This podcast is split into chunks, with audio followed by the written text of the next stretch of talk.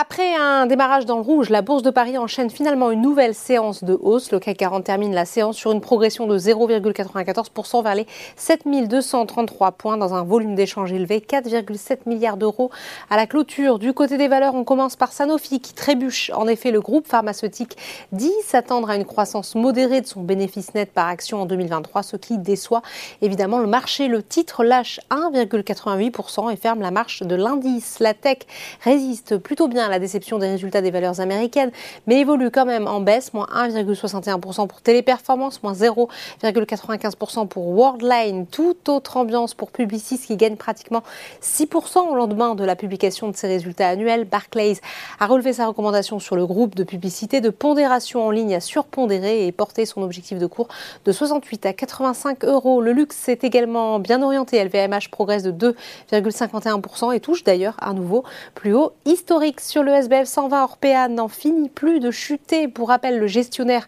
de maisons de retraite a annoncé avoir conclu un accord de principe au terme duquel le groupement mené par la Caisse des dépôts détiendrait environ 50,2% du capital du groupe. Corian est forcément impacté par la descente de son concurrent, moins 6,05%. À l'opposé, Plasticonium avance de 4,8%. Enfin, on termine comme chaque jour par les marchés américains. La bourse de New York a ouvert dans le rouge après la publication des chiffres de l'emploi de janvier, très des attentes, un scénario qui alimente évidemment les craintes d'un durcissement de la politique monétaire de la Fed. Voilà, c'est tout pour ce soir, mais n'oubliez pas, toute l'actualité économique et financière est sur Boursorama.